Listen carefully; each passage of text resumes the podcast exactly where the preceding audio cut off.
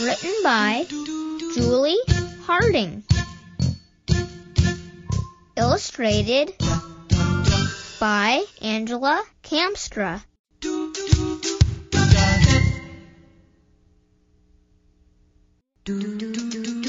My hair is curly. My hair is straight.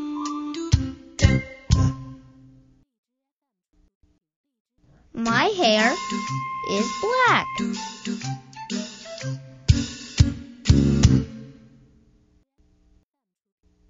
My hair is blonde.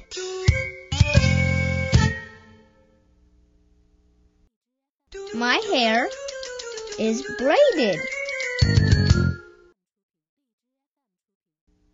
My hair is short.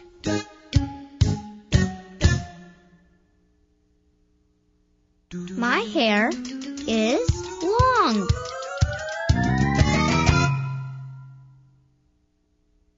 What is your hair like?